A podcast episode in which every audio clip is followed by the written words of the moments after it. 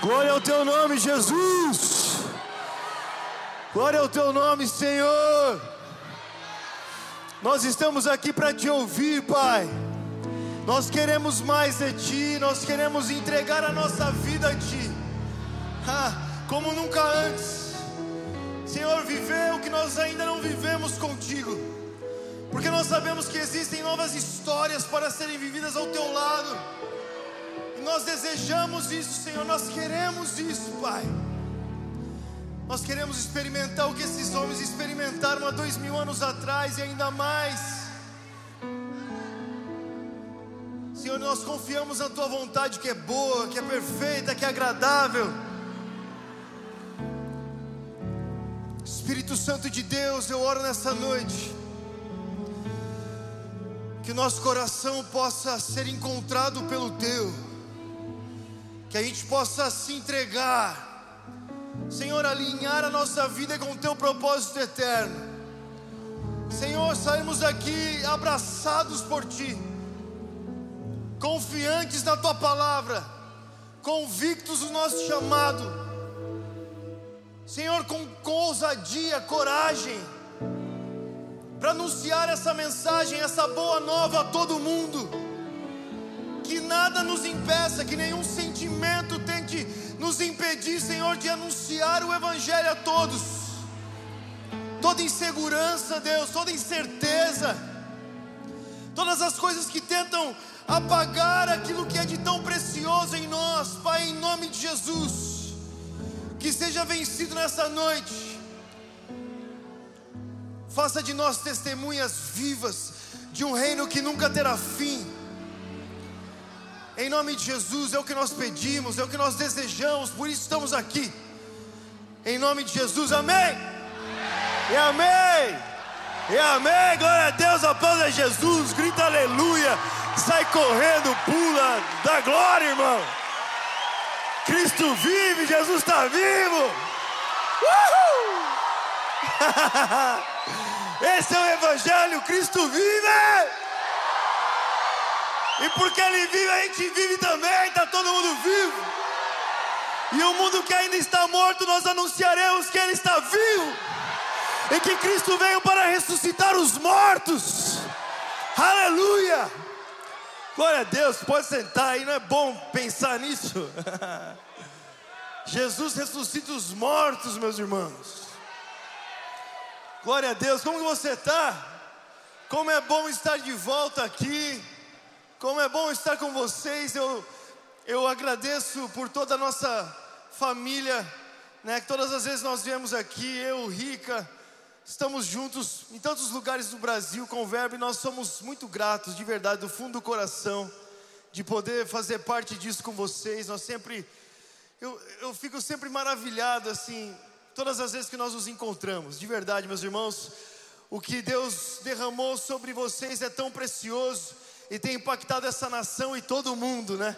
É maravilhoso, é maravilhoso, é, é glorioso demais e nós nos sentimos muito privilegiados pelo Pai de poder estar com vocês aqui nessa noite e compartilhar um pouco daquilo que, que o Senhor tem, tem nos ensinado nesse caminho.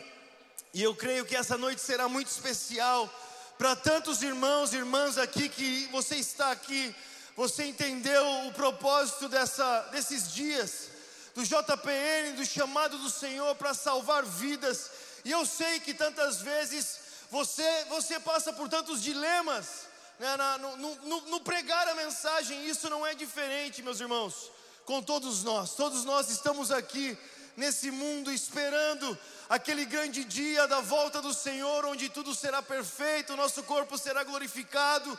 Enquanto isso, temos que lutar com sentimentos, com tentações, com coisas que tentam apagar a chama do Evangelho em nós. Mas, meu irmão, nada poderá fazer isso nada apagará essa chama no seu coração. Porque aquele que acendeu essa chama, meu irmão, foi aquele que criou o fogo. Então pode confiar. Confia no Senhor.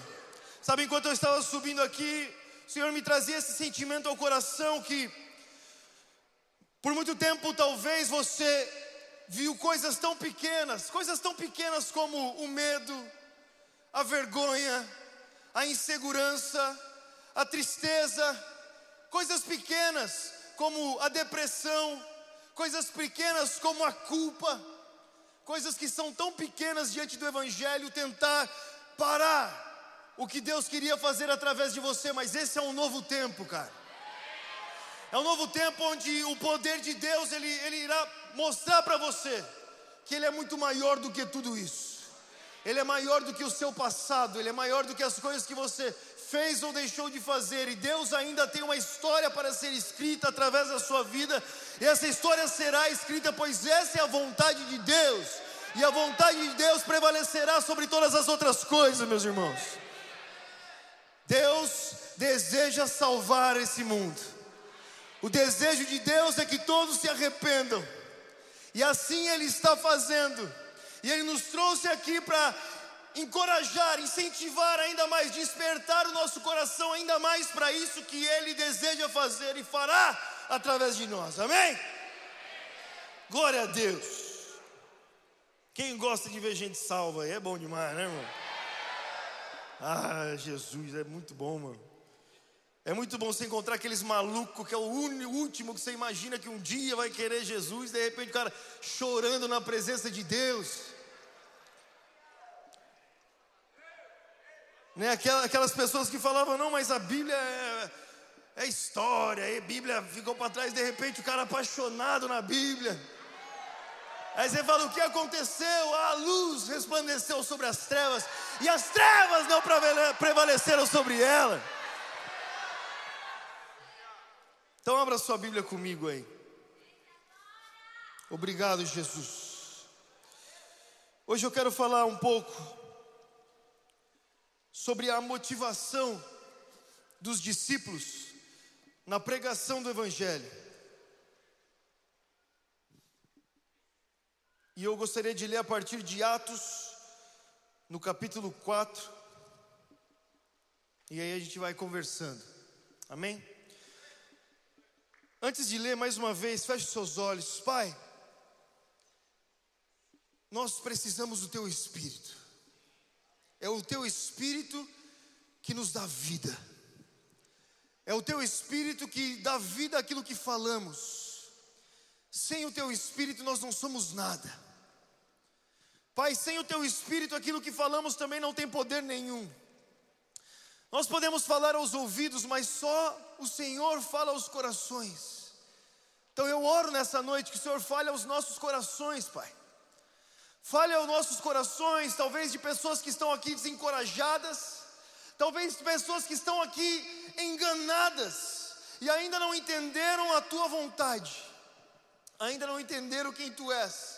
Revele um pouco mais de ti para nós, Senhor. Nós teremos toda a eternidade para te conhecer, mas um pouco mais, Pai. Um pouco mais, como o Senhor disse lá no, no início, para que houvesse luz no meio do caos, Quantos de nós está que nós estamos com a nossa vida um caos? Diga haja luz, traga ordem, Senhor. Traga ordem em meio ao caos, que haja luz nos nossos corações, para que nós possamos entender a tua boa e perfeita, agradável vontade. Senhor, que nós possamos nos entregar ao teu amor, sermos atraídos por ti. Senhor, que nós sejamos batizados hoje no teu espírito, cheios do teu espírito, mais uma vez, que seja especial, Senhor Faça o que só o Senhor pode fazer. Nós esperamos de Ti, porque só de Ti podemos esperar, Senhor. Em nome de Jesus. Amém. Vamos lá, minha Bíblia quer ir para Apocalipse, irmão. Virou sozinho aqui. Uh! Atos 4, vamos lá. Nesse período da história, meus irmãos, a igreja ela estava nascendo, né? o corpo de Cristo estava começando a, a tomar forma ali por meio do Espírito Santo que desceu sobre os discípulos. Aqueles homens que tinham andado com Jesus, visto as coisas maravilhosas que ele, tinha, que ele tinha feito, homens que tinham errado, negado Jesus, voltado para ele. E aqui eles estavam pregando o Evangelho, começando a pregar o Evangelho sem que Jesus estivesse no meio deles. Então você imagina né, todas as inseguranças, as coisas que poderiam estar passando no seu coração. Esses dias eu estava meditando um pouco sobre a vida de Paulo e talvez a gente fale um pouco amanhã, vamos ver. Mas sabe, uma coisa, meus irmãos, é você fazer a obra de Deus. Mas mais maravilhoso ainda é você ver que as pessoas que vêm após você continuam fazendo aquilo que você estava fazendo. Sabe, esse é o grande desafio.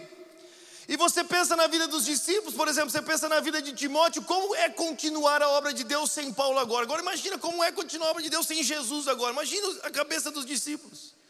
Não, nós temos que continuar. Ele estava aqui, eles ficaram preocupados. Jesus falou: Não se preocupe, você crê em Deus, crê em mim também. Eu vou enviar o Espírito, ele estará em vocês.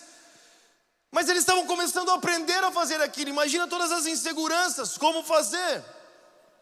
E de repente eles se encontram nesse lugar onde os mesmos que haviam perseguido Jesus até a morte de Jesus, também começam a persegui-los agora. Eles estão pregando, milagres acontecendo, e chegam os fariseus e falam para eles o negócio seguinte: vocês não podem mais falar no nome de Jesus. E aí eu fico me perguntando o que moveria os discípulos a continuar falando o nome de Jesus. Apesar de acontecer isso, porque essa é, é uma dúvida que eu quero que seja respondida, pois eu quero viver o que esses homens viveram. Eu acredito que você também. Eu quero, eu quero experimentar esse evangelho, eu quero ver esse avivamento, eu quero ver o reino de Deus tomar toda a terra. Eu quero ver o mundo ser virado de ponta cabeça. Sabe, o nosso mundo se parece cada vez mais com o mundo que eles viviam ali. Um lugar com muitas culturas, com muitos deuses, com muitas formas de pensar, uma coisa louca acontecendo. Sabe, muito parecido, nós estamos entrando numa era muito parecida com aquela era que aqueles homens viveram no, no Império Romano. Onde as pessoas eram livres para fazer qualquer coisa, adorar qualquer Deus, elas, elas faziam, era uma doideira e mesmo assim o Evangelho floresceu ali. O evangelho floresceu ao ponto de virar o mundo de ponta cabeça. Então, o que, que esses homens tinham? Sabe, o que, que eles conheciam? O que motivou esses homens? A coragem desses homens, a entrega dessas pessoas de ir até as últimas circunstâncias, de morrer por Jesus. Todos eles morrem pela sua fé. Sabe, todos eles morrem anunciando essa mensagem, o que motivava os seus corações de enfrentar o mundo dessa forma. O que, o que acontecia com eles ao ponto de dizer para a morte: Ó oh, morte, cadê seu aguilhão?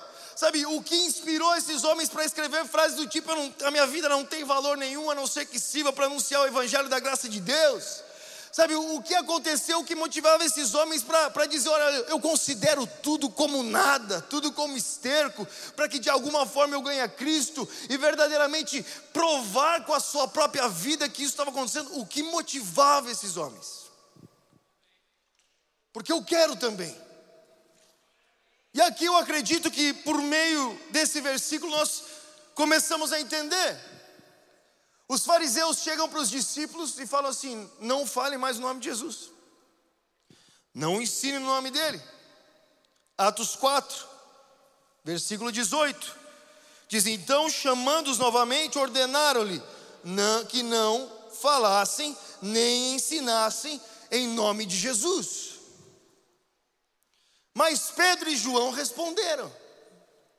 Olha o que eles respondem: Julguem os senhores mesmos se é justo aos olhos de Deus obedecer aos senhores e não a Deus, pois não podemos deixar de falar do que vimos e ouvimos.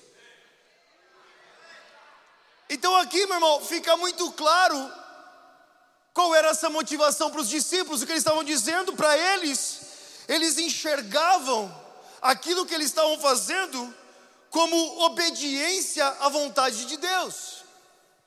Eles estavam ali para obedecer a Deus. E eu, não acredito que poderia ser o contrário, imagina. Os caras estavam andando com Jesus Cristo de Nazaré. Você sabe. Viram tudo que viram. O homem morre e ressuscita dos mortos. Vem com eles lá, parte o pão, desaparece, aparece. Prova que está vivo, que não é um fantasma aparecendo e desaparecendo. E aí fala assim, ó, galera, negócio é o seguinte: Toda a autoridade me foi dada, no céu, na terra e debaixo da terra. Imagina. Aí ele fala assim: então vocês vão e façam isso. É óbvio que é uma obediência. Como seria diferente? Ele acabou de falar que tem toda a autoridade do universo. É óbvio que aquilo que ele está falando é um mandamento, e nós, como pessoas inteligentes, né? Por mais que pareça que não sejam tanto muitas vezes, como a gente, né? Devemos obedecer. Eles realmente enxergavam o mandamento de Jesus de pregar o Evangelho, uma obediência. Nós estamos aqui para obedecer a Deus, isso é uma obediência. E os caras falaram: o que, nós vamos fazer? Nós vamos obedecer vocês, ou nós vamos obedecer a Deus. Sabe, é, é, é, esse jogo, isso está sempre em jogo na nossa vida, nas decisões que nós fazemos. Quando nós, nós, nós calamos a nossa boca, nós estamos obedecendo alguém, ou obedecendo a uma opinião, ou a um pensamento, ou a um mundo, ou, ou uma, uma, uma forma, uma política, alguma coisa. Nossa vida segue em obediência a algum sentimento. Né? Nós agimos obedecendo alguma coisa, e aqui os seus discípulos estavam dizendo: ele disse, olha, nós nós, não, nós precisamos obedecer a Deus. Você concorda? É obediência. Mas eu, eu, eu, ainda continuo perguntando, mas o que gerava essa obediência, meu irmão? Porque tem muitas coisas que podem fazer você obedecer alguém, né? Quem nunca obedeceu os pais com medo de ficar de castigo, perder o celular, não entrar na internet? É, obedeço meu pai. Por que você obedece meu pai? Porque senão eu fico sem mesada, não vou ganhar dinheiro, não vou poder sair no fim de semana. Né? Eu, mas eu obedeço, eu sou um filho obediente. É, e o que gera essa obediência em você? É porque eu, eu, quero sair de férias, quero viajar no fim do ano. Ou eu não quero ficar, né, ter que estudar nas férias. Né? Alguma coisa gera uma obediência. E, e essa é a pergunta: o que gerava essa obediência? Porque existem muitas pessoas, meus irmãos, que servem a Deus pelo motivo errado, que obedecem a Deus pelo motivo errado. A questão é que a obediência pelo motivo errado, ela não, ela não, não sustenta, você não vai chegar a lugar nenhum, uma hora ela acaba, uma hora passa, uma hora deixa de acontecer. Eu me lembro um dia que eu que eu estava pregando numa igreja e uma irmã ela foi curada. E ela ficou, meu irmão, muito impactada, ela estava chorando muito lá na frente. E eu fui lá perguntar, eu queria saber que milagre que era que ela estava chorando tanto. E ela, ela chorava e quase não conseguia contar, falar para mim, mas então ela falou assim: Olha, eu estou chorando assim porque Jesus me curou. Eu falei: Isso eu sei, isso eu sei, dá para ver. Quero saber do quê? Ela falou assim: Não, não, deixa eu te explicar. E ela começou a contar a história dela. Ela disse: Olha, eu, quando era mais nova, quando era criança, eu fui abusada. E desde então, todas as vezes que eu passava na, na frente da casa na, na, na sala da minha avó, minha avó tinha um quadro de Jesus lá. E quando eu passava pelo aquele quadro, eu via aquele Jesus apontando o dedo para mim e me condenando, falando: Ó, a culpa é sua. A culpa é sua. E ela disse: A vida toda eu vim para a igreja por culpa. Eu obedeci a Deus por culpa.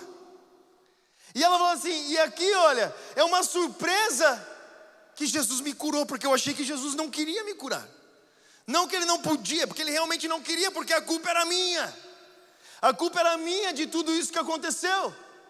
Sabe quantas pessoas vêm aqui e estão servindo a Deus, sendo obedientes a Deus, por um sentimento que não é o sentimento que o Evangelho deveria causar em nós? Servem a Deus por culpa, servem a Deus por, por pura, sei lá, obrigação servem a Deus por medo de ir para o inferno. Se você perguntar, sabe, perguntar para um jovem aí, o que é o Evangelho? Resume o Evangelho para mim. Muitos deles vão responder assim para nós, meu irmão. O Evangelho é Jesus me levar para o céu. É o Evangelho é no último dia lá, você vai, você vai para o céu. E não consegue ir além disso. Imagina que Jesus, na verdade, é um escape do inferno. É isso. Né, então eu vou viver a minha vida aqui, ó. Vou ser bonzinho, porque se eu for bonzinho, lá naquele dia lá eu vou me livrar do inferno. Ufa. Eu acho que eu contei aqui para vocês, mas foi uma história que me marcou muito. Estava conversando com os, com os amigos crentes. E um deles falou assim: Você sabe quem, quem mais me inspira na Bíblia? Qual é o meu exemplo? A gente sempre espera os caras, né? Davi, Paulo, Moisés, ele, o ladrão da cruz. Aí eu pensei, qual deles, né? Vamos ver. Esse cara vai falar agora. Falei, o ladrão da cruz, que interessante. Por quê, meu irmão? Ele falou assim, porque esperto foi ele. Falei, lá vem. Que viveu a vida toda e no último segundo se arrependeu e foi para o céu. Aí eu olhei para aquilo assim, eu fiquei, deu um tela azul na minha cabeça. Falei assim, que tipo de evangelho esse homem conhece para pensar que é melhor viver sozinho a vida inteira? Vou viver para mim mesmo a vida inteira, aí no último segundo eu vou me arrepender e vou para o céu. Eu fico pensando, por que, que o homem que não quis viver 40 anos com Jesus vai querer viver a eternidade? É melhor não ir, não é? 40 anos eu vivi sem, vivi bem, continua, brother, vai embora. Mas é por isso, porque imaginam que Jesus é isso. Jesus é um escape do inferno. Jesus é um escape do castigo. Então ele vive servindo a Deus para que não seja castigado. Meu irmão, sabe o, o que motivava a obediência desses discípulos? O que motiva a sua obediência a Deus? Sabe, o que nos leva a servir a Ele, o que nos leva a pregar o Evangelho, qual era o que movia o coração desses homens? Essa é a pergunta que eu quero fazer. Será que seria a fama? Bom, não acho, não acho, não acho mesmo. Né, o, o, grande apóstolo Paulo morreu esquecido numa prisão. Eu acho que para ele vai ser uma surpresa descobrir que todo mundo conhece ele depois. Chegar no céu, todo mundo me conhece, mas o que aconteceu? Eu estava preso, esquecido lá, ninguém lembrava de mim. Escrevi para o meu discípulo trazer uma, uma capa para me cobrir um pouco os livros. Morri lá degolado e vocês tudo me conhecem, um monte de Paulo aí. Vocês vieram de onde? Sabe qual, qual, era a motivação da obediência? Será que a motivação de, da obediência dos discípulos era ser seguido pelas pessoas? Será que a motivação da obediência dos discípulos era, sabe, ser aprovado pelo, pelo mundo com likes, não sei, né? like, compartilha e tal? Sabe, o que movia essa obediência, meus irmãos? Eu acredito que nós precisamos conseguir responder isso, para que a gente permaneça obedecendo. O que movia? C.S. Lewis uma vez escreveu, ele disse o seguinte: ele disse, se você perguntasse para os cristãos da, da, da época de, de hoje em dia, se você perguntasse para os cristãos, escreveu em 1940 isso, qual é a maior virtude de, de um cristão? Talvez a resposta, a principal resposta que você receberia é a santidade. A santidade é a maior virtude do cristão. Mas ele diz: Mas eu acredito que se você perguntasse aos primeiros discípulos, aqueles que andaram com Jesus, qual é a maior virtude do cristão, a resposta seria o amor. O amor é a maior virtude. Sabe, o amor motivava esses homens, o amor movia esses homens. O amor movia a obediência, com certeza, porque eles viram o amor em ação, eles viram o Deus que é amor, eles viram Jesus morrendo na cruz, se entregando ali por amor à humanidade. Eles viram Jesus pedindo para que o Pai perdoasse aqueles que o, crucificavam, porque eles não sabiam o que estavam fazendo, com certeza é o amor, o amor movia esses homens. O amor movia a obediência, mas uma outra pergunta não surge: qual amor? Porque existem tantos amores hoje, meu irmão. É a bandeira do mundo hoje é o amor, né? Todo mundo quer amor. Tudo é amor. Então, qual é o amor que movia? O que, o que movia os seus corações a obedecer a Deus?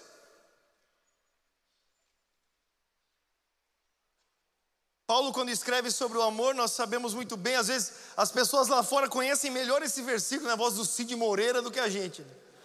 O capítulo do, do amor, a voz do Cid Moreira lá. Todos admiram aquilo e realmente, se não houver amor e tal, e chega, Paulo chega uma hora que ele diz assim: se você lançar o seu corpo para ser queimado, e dar tudo que você tem aos pobres, mas não tiver amor, de nada vale. Aí tela azul de novo na cabeça. Como que alguém pode lançar o corpo para ser queimado, dar tudo que tem aos pobres, sem amor? Algum amor tem aí. Talvez amor tenha amor pela causa, talvez tenha amor pelos pobres. Talvez tenha amor, sei lá, pela, pela fama, pela honra, né? Os guerreiros de Atenas, eles queriam morrer em batalha pela honra eterna de ter morrido em batalha. Algum amor tinha. Como que você pode dar tudo que você tem? Algum amor você tem? O que Paulo estava falando é que o amor que deveria existir ao se fazer todas essas coisas era o amor a Deus. Se você dar tudo que você tem aos pobres, sem amar a Deus, em nada vale. Se você dar tudo que você tem aos pobres, se você dar o seu corpo para ser queimado, se não for por amor a Deus, não vale. Existe um sermão de. Eu estou citando bastante inglês, que eu estou morando lá agora, irmãos. Então, estou para falar com eles, eu falo o povo de deles. Ó, tem um, existia um cara aqui, eu sei que vocês não lembram, mas existia uns caras aqui. John Wesley. Existe um sermão dele que chama o quase cristão. E o quase cristão, ele diz assim: o quase cristão é o que vem à igreja, o quase cristão é aquele que dá o dízimo, o quase cristão é aquele que não trai a sua esposa, que cuida dos seus filhos. O quase cristão é aquele que dá um bom testemunho. O quase cristão é um homem bom que paga suas, suas contas. O, homem, o quase cristão é aquele que faz tudo isso mas não faz por amor a Deus.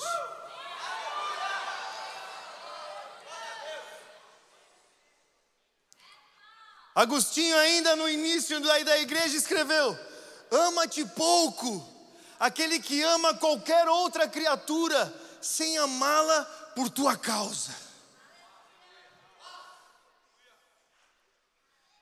Então aqui é respondido, né, o que movia o coração desses homens a obedecer a Deus. Era o amor por Deus. Eles amavam a Deus. Eles amavam esse Jesus que eles viram, eles amavam esse esse homem que andou com ele, eles amavam. Sabe, eles morriam por alguém que eles amavam, eles faziam o que eles faziam por amor a Deus. Eles se entregavam por amor a Deus. Sabe, eu posso dizer para você, você vai para o campo missionário, meu irmão, muitas vezes você vai ser Jonas na parada, entendeu?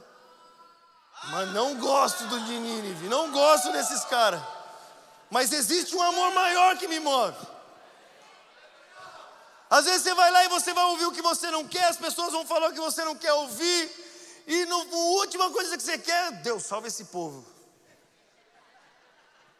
Aí você fala assim: vou pregar para salvação, vou pregar, vou pregar pelo juízo desse povo agora. Que o nosso coração, gente, sabe, você se sente ofendido, você acha que não é justo, você vê todo o esforço que você está fazendo e nada acontece. E sabe, não é o amor pela missão que vai te manter na missão. O amor pela missão não é suficiente. Não vai por um tempo, pode ser, sabe, um combustível, a causa, que maravilha, você está lá, você está empenhado naquilo, mas não é esse amor que te mantém. O amor que te mantém ali é o amor por Deus, é porque você ama Deus.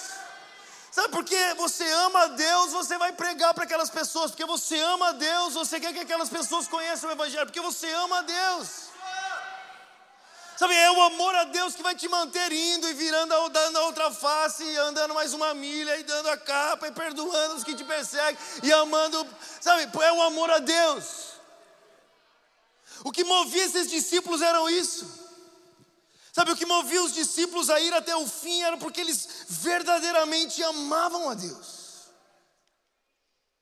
Agora a pergunta é: como amar a Deus. Porque se esse é o segredo desses homens, eu quero isso para mim. Se foi isso que os levou até as últimas circunstâncias, que se foi esse amor que os levou até a morte, e ainda na prisão felizes escreviam para que os seus discípulos cumprissem também, para que eles, uh, aqueles que vinham após eles também seguissem o mesmo caminho. É isso que eu quero, é isso que eu preciso, porque eu não quero parar no meio do caminho, irmão. Eu não quero começar a corrida e não chegar no fim dela. Sabe, eu não quero deixar que, que as dificuldades de tudo isso impeçam, sabe, tentam sufocar o, o propósito de Deus na minha vida. Eu não quero isso. E o segredo desses homens é que eles amavam a Deus. Eu quero saber como fazer isso. Como que eu faço para amar a Deus?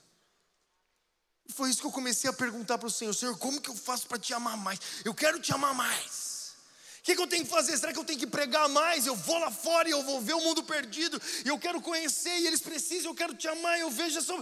Será que eu tenho que ler mais a Bíblia? E eu tenho que jejuar mais e orar mais? Eu posso dizer para você, com certeza tudo isso faz parte. Mas a Bíblia nos responde clara, claramente. O que nos faz amar a Deus, sabe o que é?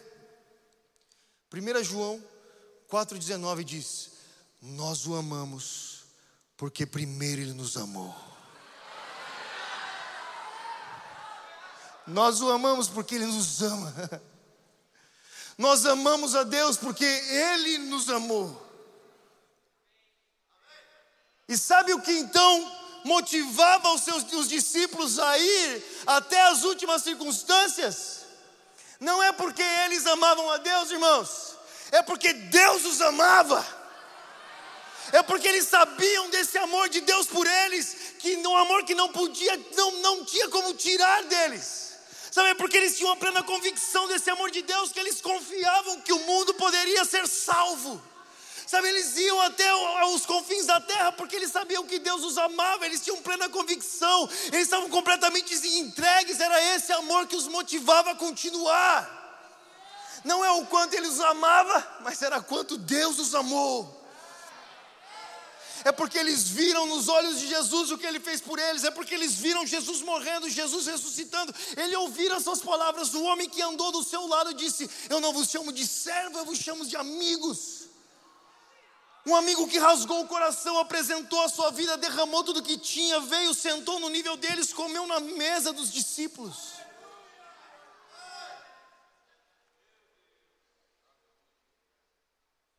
O que estabeleceu a vida desses homens, não era o quanto eles poderiam fazer por Deus, mas era o quanto Deus havia feito por eles.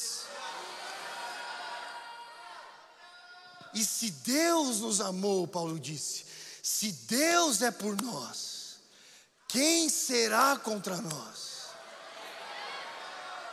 Ora, se Deus me ama, quem pode me separar desse amor? Será que é a fome? Será que é o perigo? Será que é a nudez? Será que é a espada? Será que é a perseguição que pode me separar do amor desse Deus? Ele diz: não, não, não, não. E todas essas coisas somos mais do que vencedores por meio daquele que nos amou. Foi o amor de Deus por esses homens que fez com que eles fossem até os confins da terra, meu irmão, sem olhar para trás. Foi pela plena convicção da obra de Deus nas suas vidas, Paulo escreve: Eu, o maior dos pecadores, eu que perseguia Jesus, que matava a sua igreja, eu fui alcançado por esse amor, como o mundo também não poderá ser. Se esse amor me alcançou, É porque Deus te ama que você pode viver em santidade. É porque Ele te ama que você pode acreditar que isso é possível, meu irmão. É porque Ele te ama que você pode acreditar que esse mundo pode ser alcançado pelo Evangelho. É porque Deus amou o mundo de tal maneira e entregou o seu único filho para que todo aquele que nele crê não pereça, mas tenha vida eterna que nós podemos acreditar que esse mundo será alcançado pelo evangelho. É porque Deus amou o mundo. Essa era a convicção na vida dos discípulos. Deus nos ama. E se Deus nos ama, a quem convém obedecer? A vocês ou a Ele? Porque Deus nos ama. Eu posso acreditar no que Ele me prometeu, porque Deus nos ama. Meus irmãos, todas as vezes que eu saio para pregar o Evangelho por aí, eu acredito que algo pode acontecer, porque eu sei que Deus nos ama. Não é porque eu vou pregar bonitinho, não. Não é porque eu tenho as palavras certas. Não é nada disso, irmão. É porque Deus nos ama. É porque Deus entregou o seu filho em amor por esse mundo. É por isso. É por isso. É porque Deus nos ama que nós podemos voltar para Ele de novo. Sabe, o amor de Deus ele não é instável, não é como a onda do mar, não é como a gente. Ele não muda. Sabe, eu sei que existem pessoas que de repente nós começamos a perder o tamanho do amor de Deus na nossa vida. Sabe por quê? Porque a gente começa a achar que a gente até eu mereço esse amor, Jesus. Ou eu, eu não falo palavrão mais, eu não bebo mais, eu não fumo mais, eu não minto mais. Eu até merecia, Jesus gostou de mim porque eu sou bom. E começa a perder o tamanho desse amor, o tamanho da obra de Deus na sua vida, cara. Sabe por que você está aqui hoje, meu irmão? porque Ele te amou ainda quando você era um pecador, quando você estava morto nos seus pecados, inimigo de Deus, quando tudo que você era era o oposto de Deus. Quando não existia nada de bom em você, ali Ele te amou. Ele não te amou enquanto você estava dando aleluia. Ele não te amou enquanto você estava evangelizando. Ele não te amou enquanto você estava aqui, não. Ele te amou quando você não merecia ser amado por ninguém. Ali Deus te amou. Deus te amou quando tudo que nós éramos comparado era com o pior que essa terra pode ter. Ali nos amou. E porque Ele nos amou ali, nós estamos aqui hoje. E porque Ele nos ama hoje, nós chegaremos até o fim, meu irmão. Porque o seu amor não muda. E porque o amor de Deus não muda, nós podemos correr para Ele de novo. Nós podemos voltar para Ele mais uma vez. Nós podemos voltar para os seus braços uma vez mais. Nós podemos confiar nas Suas promessas ainda. Porque Ele nos amou. Sabe, hoje a gente estava conversando sobre a de Deus. Eu falei assim: meu Deus, só um Deus assim pode pegar um cara que ele andou três anos com ele e que diante dos seus olhos ele nega Jesus, amaldiçoa a sua própria vida, fala: não, não, não, não, em nome de Jesus eu não estou com ele, não. Quase falou isso. E voltar e chamá-lo de volta e colocar ainda na liderança da sua igreja. Como isso é possível, meu irmão? Será que é porque Deus confiava em Pedro? Não, meu irmão. É porque ele confiava nele mesmo. Ele sabia no que o seu amor era poderoso para fazer na vida daqueles pescadores, pecadores.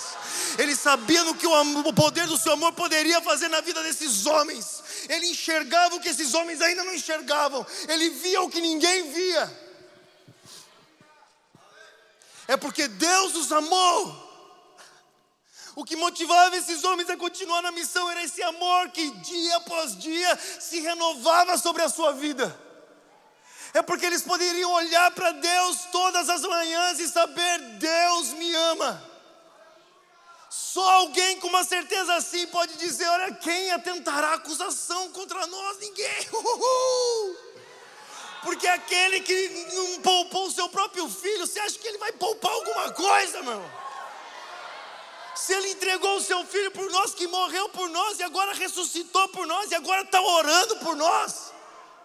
Será que alguém pode nos separar e pode impedir essa obra de Deus? Nada poderá nos separar, ele diz, nem a morte, nem a vida, e nem o presente, nem o porvir e nem altura, e nem profundidade, nem qualquer outra criatura poderá nos separar do amor de Deus. Então, se Deus me ama assim, eu vou até o fim. Se Deus me ama dessa forma, nada vai parar o que Ele tem para fazer na minha vida. Nada. Se Deus me ama dessa forma, eu posso confiar que Ele vai me permitir viver, Ele vai me levar pelas veredas da justiça, Ele vai me fazer conhecer o Seu nome. Eu posso confiar que a Sua palavra irá se cumprir na minha vida, eu posso confiar que Ele me fará um homem santo diante dos Seus olhos, se Deus me ama assim. Se Deus me ama assim, Timóteo, não se preocupe, porque se você morrer com Ele, com Ele você vai viver. Se Deus nos ama assim, Timóteo, então, cara, não se envergonhe das correntes do Evangelho. Cumpra o seu ministério cabalmente. Vá até o fim. Foge das paixões da juventude. Se Deus nos ama assim, Timóteo, olha, eu cumpri a minha corrida, cara, eu, eu cheguei até o fim. E existe uma coroa preparada para mim. Se Deus nos ama assim, Timóteo, aguarde pelo seu retorno, porque Ele vai voltar. Espere esse momento, porque Ele nos ama. Nós o amamos, irmão, porque Ele nos amou primeiro.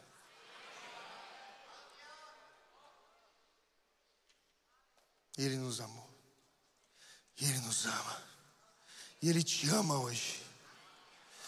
Ele te ama hoje, meu irmão. Eu sei que olhando para nós mesmos a gente fala como isso é possível. Pois é, esse é o Evangelho. Esse é o Evangelho que é loucura para os que se perdem. Esse é o Evangelho que é escândalo para os judeus. Esse é o Evangelho que é um absurdo para nós. Mas Deus nos ama. E era a consciência dessa verdade que inundava os seus seres todos os dias, que os levava para mais um passo, e outro passo, e outro passo, até os últimos dias da sua vida. Não é enquanto Ele os amava, porque o nosso amor ele é tão fraco, irmão, você sabe disso. Se nós formos depender do que a gente faz, do que a gente ama, do que a gente sente, meu irmão, nenhum casamento durava. Falei, quem é casado sabe disso. Se fosse naquilo ali, você... Quanto mais servir a Deus,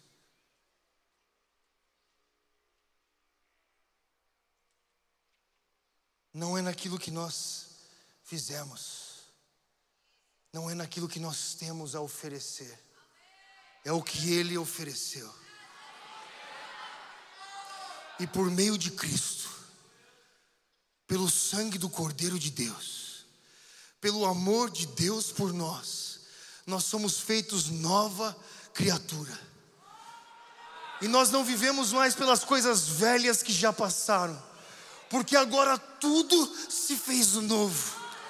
E uma nova realidade começou na minha vida. E eu não dependo mais daquilo que eu sou capaz de fazer mas eu confio naquele que aquilo que foi feito por mim. Aquele sacrifício que foi derramado naquela cruz e o amor de Deus que não muda e para ele eu corro todos os dias. E por mais escura que pareça a minha vida, eu sei que essa luz continua a resplandecer e ela pode, uma vez mais, resplandecer e clarear a minha vida, meu irmão. Não importa o que aconteceu nos anos que passaram, esses dois anos, eu não sei como você está aqui.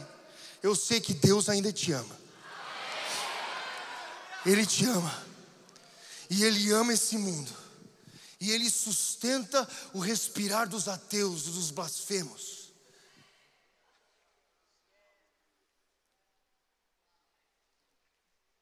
As pessoas não são inimigas de Deus, são alvos do seu amor. Esse mundo, esse mundo que você vê, que talvez seja o pior que nós já podemos experimentar, Deus os ama. E hoje eles os amam, Ele os ama por meio de nós. Mas nós não podemos oferecer o que não temos. Por isso Deus quer nessa noite amar você. Ele quer derramar o seu amor sobre a sua vida. Uma vez mais. Ele quer que você seja abraçado por Ele nessa noite, meu irmão. Ele quer que o Evangelho seja mais uma vez revelado a você. Não foram as suas obras que aproximaram Deus de você. Não foi o que você conseguiu produzir. Existe um pregador que diz que até as coisas boas que nós fizemos, sem ser por Deus, a gente deveria se arrepender delas também. Porque a vida de Deus só se dá por meio dele. E a única forma de amá-lo é ser amado. Nós não podemos, não conseguimos produzir. É Deus que derrama em nós.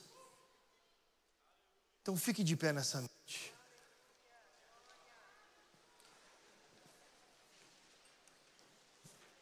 O que levou esses homens até o fim foi esse amor que não os soltava. Jesus diz: Nenhum que tu me desses foi tirado de mim. esse amor furioso. Sabe, meu irmão, esses dias eu estava lendo aquela passagem, você vê como a gente vê a Bíblia de formas equivocadas. Tem aquela passagem que Paulo diz: orai sem cessar. E a gente fica pensando nisso, que coisa difícil, né? Eu estou cansado, meu Deus, como que é esse negócio orar sem cessar? E se esse, essa palavra, orai sem cessar, traduzisse o que Deus queria dizer, que traduzisse o tempo que Deus gostaria de passar com você. E se orar sem cessar, é Deus falando: fica comigo o tempo inteiro. Eu te amo. Eu gosto de estar com você. Eu gosto da sua presença. Eu gosto quando a gente está junto. Eu gosto quando a gente está conectado. Então, ora sem parar, vai. Fica comigo. Mas como a gente obedece a Deus por sentimentos que não são do Evangelho, irmão? A gente não consegue ver isso. Porque a gente obedece a Deus não porque Ele nos ama. e se nós obedecêssemos a Deus porque Ele nos ama? Até as palavras, tome a sua cruz, seriam uma declaração de amor. Tome a cruz, Jesus está falando, eu quero ela, cadê, cadê? É Jesus que está falando isso para mim.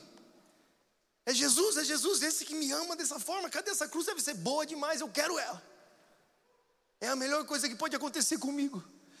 Deixe a sua vida, vou deixar minha vida, com certeza, se vem das, da boca de Jesus, é a melhor coisa que pode acontecer comigo. Mas porque nós obedecemos a Deus esperando que Ele vai nos livrar do inferno, esperando que, sei lá, se está difícil com Deus, imagina sem Deus. a gente nunca experimenta o Evangelho. Nós não experimentamos a profundidade do amor de Cristo, que excede todo entendimento. Que mensagem é essa? Que eu acho que até hoje os anjos estão tentando entender. Mas certeza que ele fez isso mesmo por esse povo aí. Saiu do trono aqui, saiu daqui para morrer por eles. O que isso significa? Agora, meu irmão, se Deus te ama, o que muda na sua vida? O que acontece com você? Se Deus te ama dessa forma, o que acontece com você?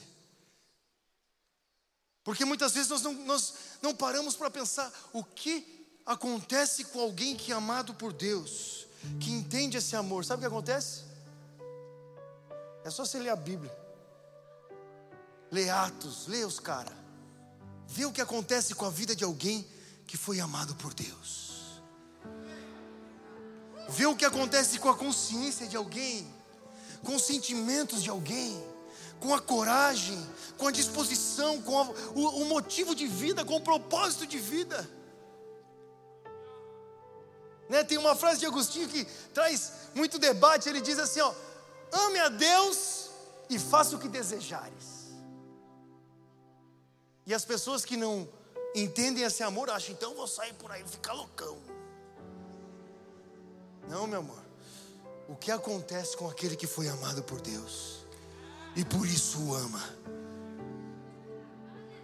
Verdadeiramente passa da morte para a vida das trevas para a luz.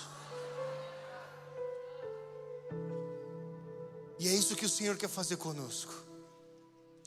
Ele não quer nos fazer um protótipo da igreja, um, Ele quer nos fazer igreja de Cristo.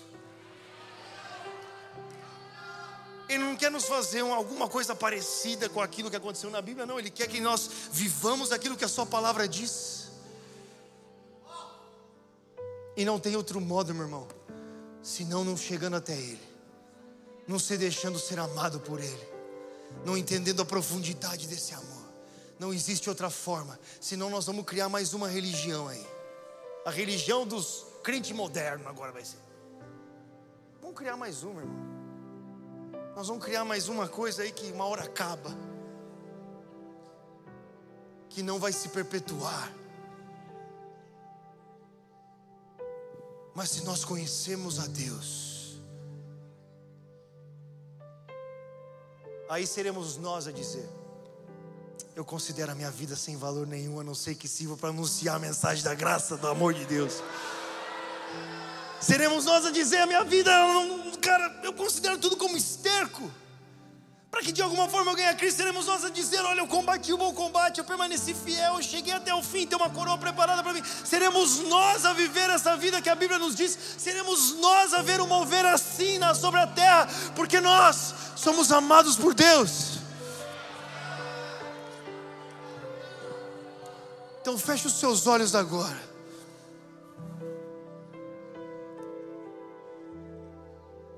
E eu quero orar nessa noite. Porque existem pessoas aqui que você está aqui nessa noite, meu irmão, com o coração pesado e você pareceu como os exemplos que eu disse. Você não serve mais a Deus, sabe? Você, você serve a Deus porque você sabe que é o certo. Mas não é daquele jeito, você sabe, sabe? Você está aqui. E já não é um rio que flui. E o seu coração está pesado e você tem um fardo nas costas. Ou existem pessoas aqui que estavam completamente distantes de Deus e já pensando: olha, eu acho que Deus não vai com a minha cara mais, já deu meu tempo, eu já errei demais, não tem mais jeito para mim. Eu vim aqui para me despedir, não veio para se despedir, não, irmão. Você veio aqui para chegar de volta e não sair nunca mais. Sabe, tem gente que veio aqui com esse sentimento: eu vim me despedir não é uma despedida hoje. É o pai correndo na porta da casa ao ver o filho voltando, desesperado de alegria. E o filho voltando, falando: Olha, os servos da casa do meu pai comem bem, eu posso ser um servo. Ele falou: Que servo? Que toma aqui esse anel, coloca essa sandália nova, toca a sua capa, nós vamos fazer um churrasco. Você é meu filho, isso não mudou. Não mudou porque você foi embora, porque você gastou a herança que eu te dei. Ainda tem um lugar na mesa para você. Que bom que você voltou.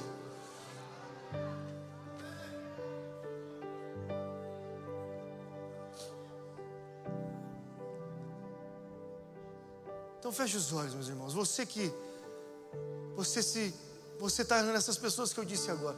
Vem até aqui à frente, eu quero orar por você. Vem até aqui. Hoje o Senhor quer derramar sobre você esse amor que você não tem palavras para explicar. Você fala, eu não sei porquê, eu não fiz nada por merecer, mas Deus me ama. Vem, vem até aqui à frente. Vem até aqui à frente, porque Ele quer renovar com você a sua aliança. Ele quer dizer mais uma vez para você: vem, meu filho amado, vem, tu és o meu filho amado em quem me compras. Você, eu tenho uma aliança com você. O meu amor por você permanece, ainda não terminei. Existe algo para que nós vivemos. Vem, vem até aqui à frente, encontra o espaço. Eu sei que existem muitas pessoas aqui hoje. Que o Senhor quer derramar de novo, mostrar para você de novo, e você olha para os seus pecados e Ele diz: O meu sangue cobre, limpa, apaga, esqueça os seus pecados, eu não lembro deles, eles são jogados no mar do esquecimento, aquilo que passou, passou, meu irmão. O sangue de Jesus é poderoso para fazer você um homem, uma mulher santo, limpo, puro, diante do trono. o sangue de Jesus é poderoso para limpar a sua vida completamente, de fazer mais algo do que a neve. Ele é poderoso para te fazer filho de Deus, e Deus não fica olhando para aquilo que ficou para trás, meu irmão. Ele não fica olhando para aquilo que ficou para trás. A única coisa que ele olha para o passado é o seu filho sendo crucificado naquela cruz. É aquilo que ele vê.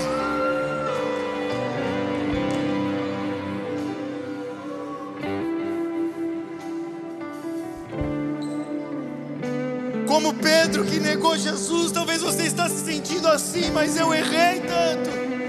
Eu fiz tantas coisas erradas, quantas vezes, quantas vezes Jesus volta ali na beira da praia e fala: Vem, Pedro, que eu ainda tenho algo para fazer, ainda tem uma obra a ser feita. Talvez você desistiu de você, mas eu não. Eu não. Eu não desisti de você. Venha, tem mais pessoas, venha, tem um lugar na frente, você pode passar aqui para frente. Eu quero orar com você hoje. Nós vamos cantar um louvor hoje, o Senhor vai derramar amor sobre a sua vida, irmão. O amor de Deus que lança fora o medo, o amor de Deus que transforma a nossa vida, o amor de Deus que nos leva ao arrependimento, o amor de Deus que nos convence, o amor de Deus que nos mostra a verdade.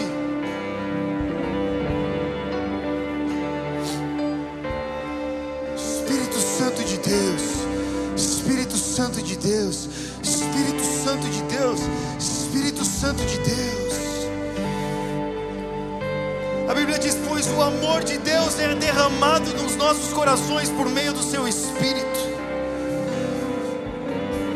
Hoje o Senhor quer derramar esse amor, amor tão grande que transportará, transbordará para os seus, para os seus amigos, para os seus vizinhos, para os seus colegas de trabalho, para a sua família, amor tão grande que não, você não vai conseguir manter para você mesmo. Amor tão grande que nada vai te impedir de compartilhar essa mensagem. Amor tão grande que vai fazer você confiar no meio de todas as lutas e provações. Amor tão grande que te levará até o fim dos dias. Amor tão grande que não te abandona.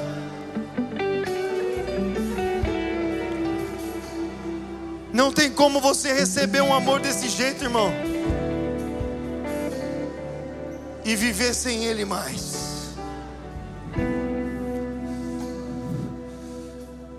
Sabe, existe o, dois chamados, existe aquele o mandamento de ir, mas antes de Jesus falar vai, ele disse: Vinde a mim. Vinde a mim.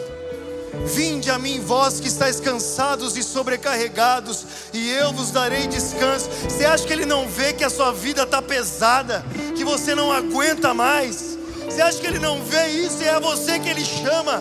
Vem, você que está cansado e sobrecarregado. Eu sei que está difícil, que está longe de mim, é ruim. Ele sabe disso. Ele sabe que o seu coração está triste, Ele sabe disso. Então vem, você está com sede, meu filho. Vem e beba dessa água.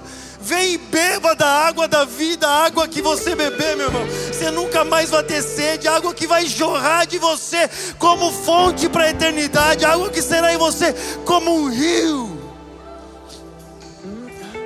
Vem e bebe, meu filho. Vem e bebe, minha filha. Vem. Vem.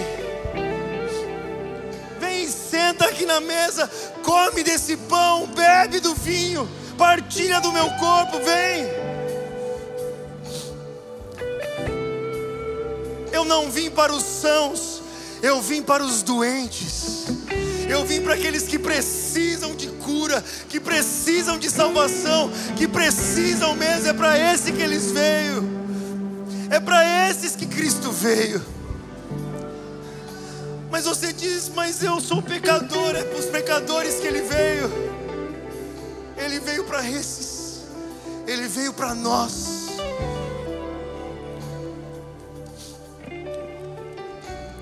E esse amor, esse amor, fará aquilo que nós desejamos, meu irmão: viver em santidade, viver para Deus, servir ao Senhor, amar a igreja, sabe, é, tudo vem dEle, é o rio que flui dEle, e acontece nessa noite. Posso chamar? Vamos adorar o Senhor?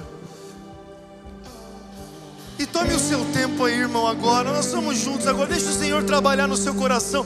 Deixa Ele te relembrar das promessas que Ele te fez, que não venceram elas não foram esquecidas, elas não foram apagadas. Deus não mudou de ideia. Deixa Ele relembrar você do que Ele te prometeu. Deixa Ele relembrar você do que Ele falou que faria na sua vida.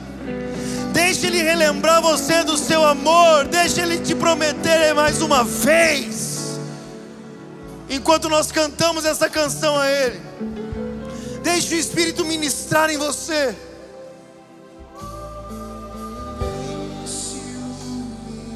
Espírito Santo de Deus, o seu amor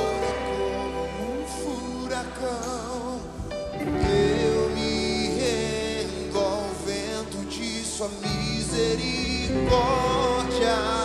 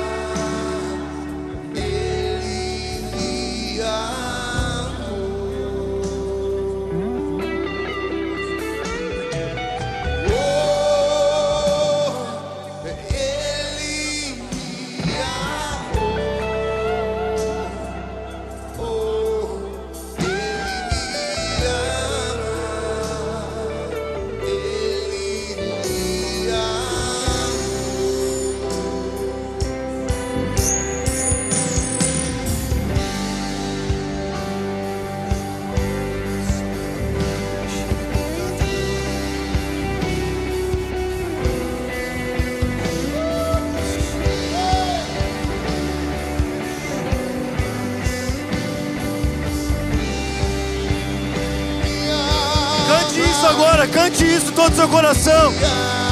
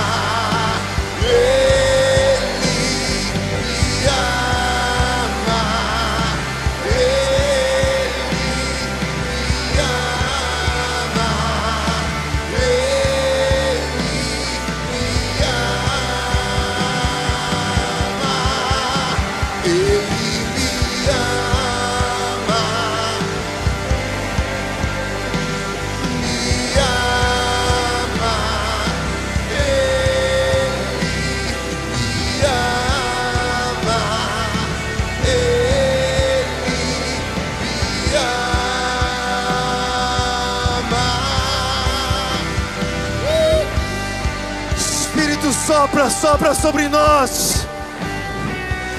Senhor, destrói tudo aquilo que nos impede de receber esse amor nessa noite. Todos os sofismas, Senhor, e todas as coisas que nós mesmos construímos a nossa vida que impedem, Senhor. Restaura, Deus, em nós esse coração capaz de receber o seu amor.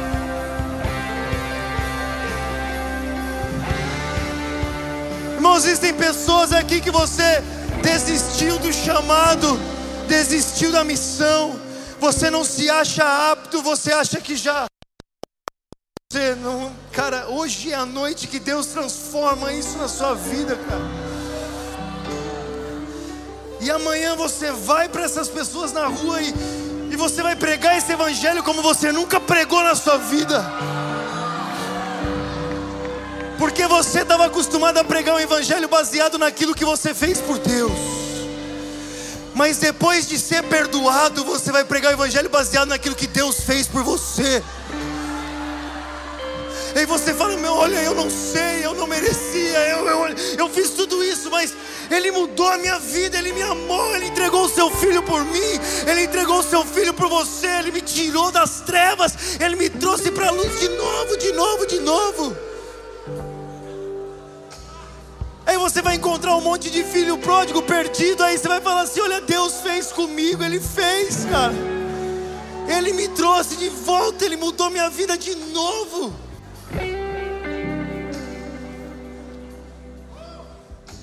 Espírito Santo, Espírito Santo. Espírito Santo, Espírito Santo. Espírito Santo, Espírito Santo.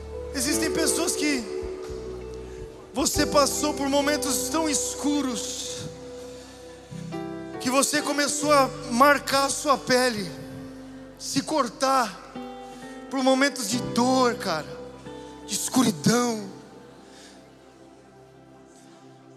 E cortando a sua pele, você tentava, achava que a dor exterior sararia aquela dor interior.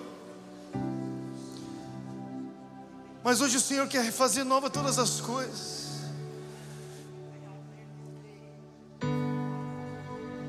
Espírito Santo, faça o que só o Senhor pode fazer nessa noite. E você, você que se cortou nesses últimos anos, e você tinha essas marcas, eu quero convidar você a procurar. Olha, olha para onde tinha essas marcas agora. Olha para o seu braço, olha onde tinha isso. Olha para o seu corpo. Vê onde tinha essas marcas. Que você mesmo marcou você, olha.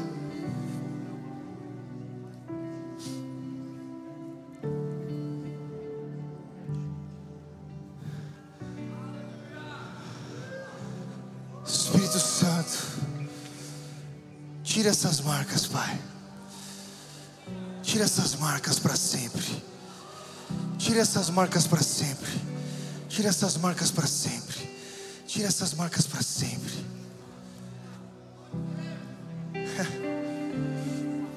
Tire essas marcas para sempre. Você que está aqui, você se cortava e você tinha essas marcas e você olhou agora e, cara, alguma coisa aconteceu, você viu que essas marcas sumiram. Agora, levante a sua mão, por favor, deixa eu ver. Sumiu? Aonde que tinha marca? E o que aconteceu?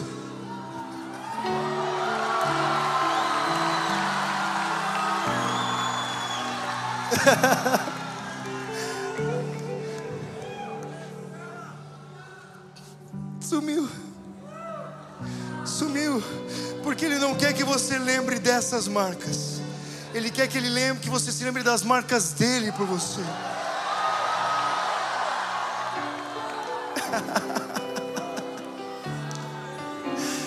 Uhul! Espírito Santo de Deus! Espírito Santo de Deus! As únicas marcas que o Senhor quer que você se lembre é aquelas que Ele carrega no seu próprio corpo por você.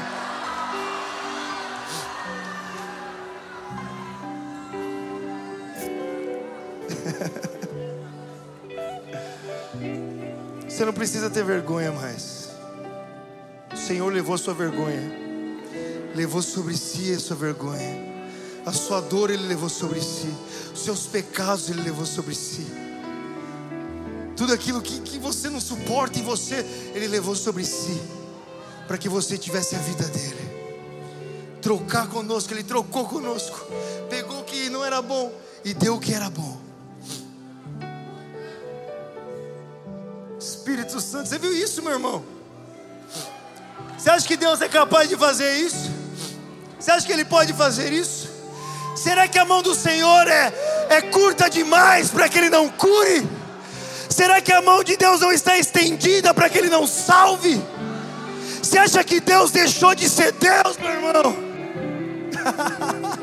Ele é o mesmo ontem, hoje e eternamente. Ele não muda, Ele não muda e Ele jamais mudará. E aquele que começou a boa obra em nós é fiel para cumpri-la. É fiel. Quando a sua fé titubear, lembra que o amor de dele, o amor de Deus por você não titubia. Essa palavra é antiga, hein, mano? Nem sei se usa mais isso daí. É o amor de Deus por nós que nos faz viver, meu irmão. É o amor de Deus por você na sua faculdade, no seu trabalho, no meio das perseguições, no meio das piadas que as pessoas fazem sobre a sua fé. O amor de Deus permanece ali sobre você. O amor de Deus nas tentações que vêm contra a sua vida, o amor de Deus te sustentará. Deus não é o pai que quando a gente erra, a gente pensa, nossa, agora meu pai vai me espancar. Não, Ele é o pai que a gente pensa, só Ele pode me ajudar a sair dessa. Se Deus é por nós, a gente vai virar esse mundo de ponta cabeça, irmão. Se Deus é por nós, se Deus é por nós, aleluia! Aleluia! Aleluia! Uh!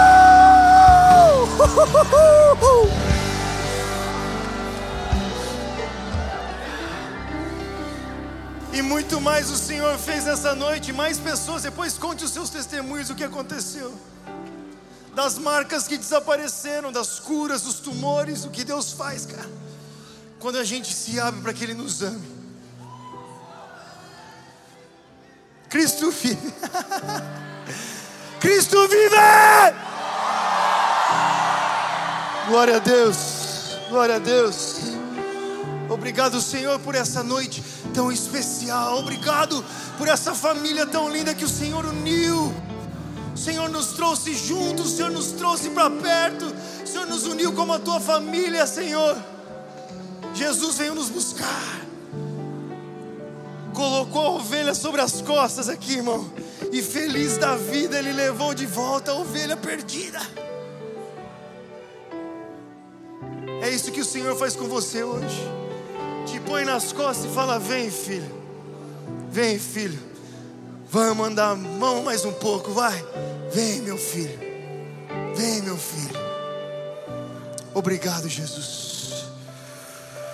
Obrigado, Jesus. Obrigado, Jesus. Meus irmãos, amanhã tem mais, tem a noite toda aí. Eu sei que vocês estão cheios do Espírito Santo. Aproveita. Conta as histórias mesmo, conta o que Deus está fazendo na sua vida. Testifica para o irmão do seu lado, encoraja, ouça. Sabe, prega o Evangelho. Amanhã será um dia de evangelismo poderoso. Só quero dizer também que a Bíblia Cristo vive, a gente trouxe, está aqui. Só que tem uma coisa, só tem 60 delas, então. Só tem 60, irmãos. Está lá atrás, ela está linda demais. Toma a Bíblia, velho. Você de presente.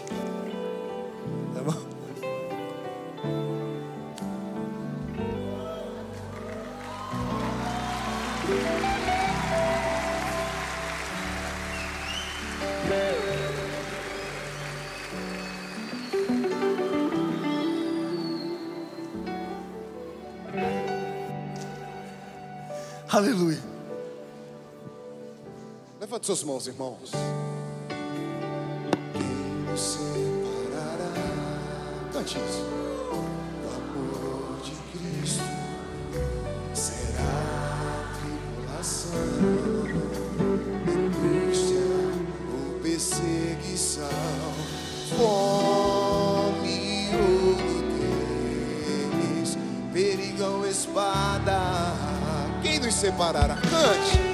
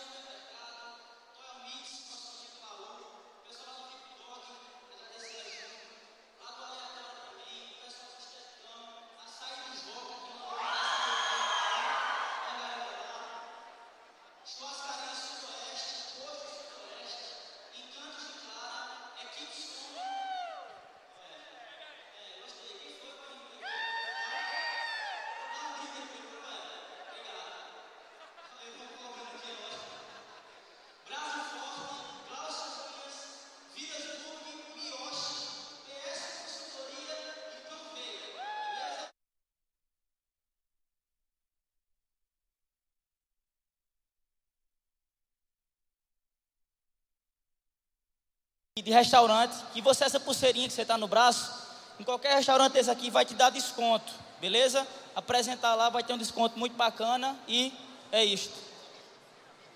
E no, no, no, na arte, mas tem o boi brasa também, beleza? Chega lá, apresentou a pulseira, tá feito. Valeu! Uma salva de palmas para os nossos parceiros, gente. Muito obrigado, gente. Também é evangelismo. Amém? Amém, gente. Bem rapidinho, lembra do teu quilo de alimento amanhã. Quem não conseguiu se inscrever no evangelho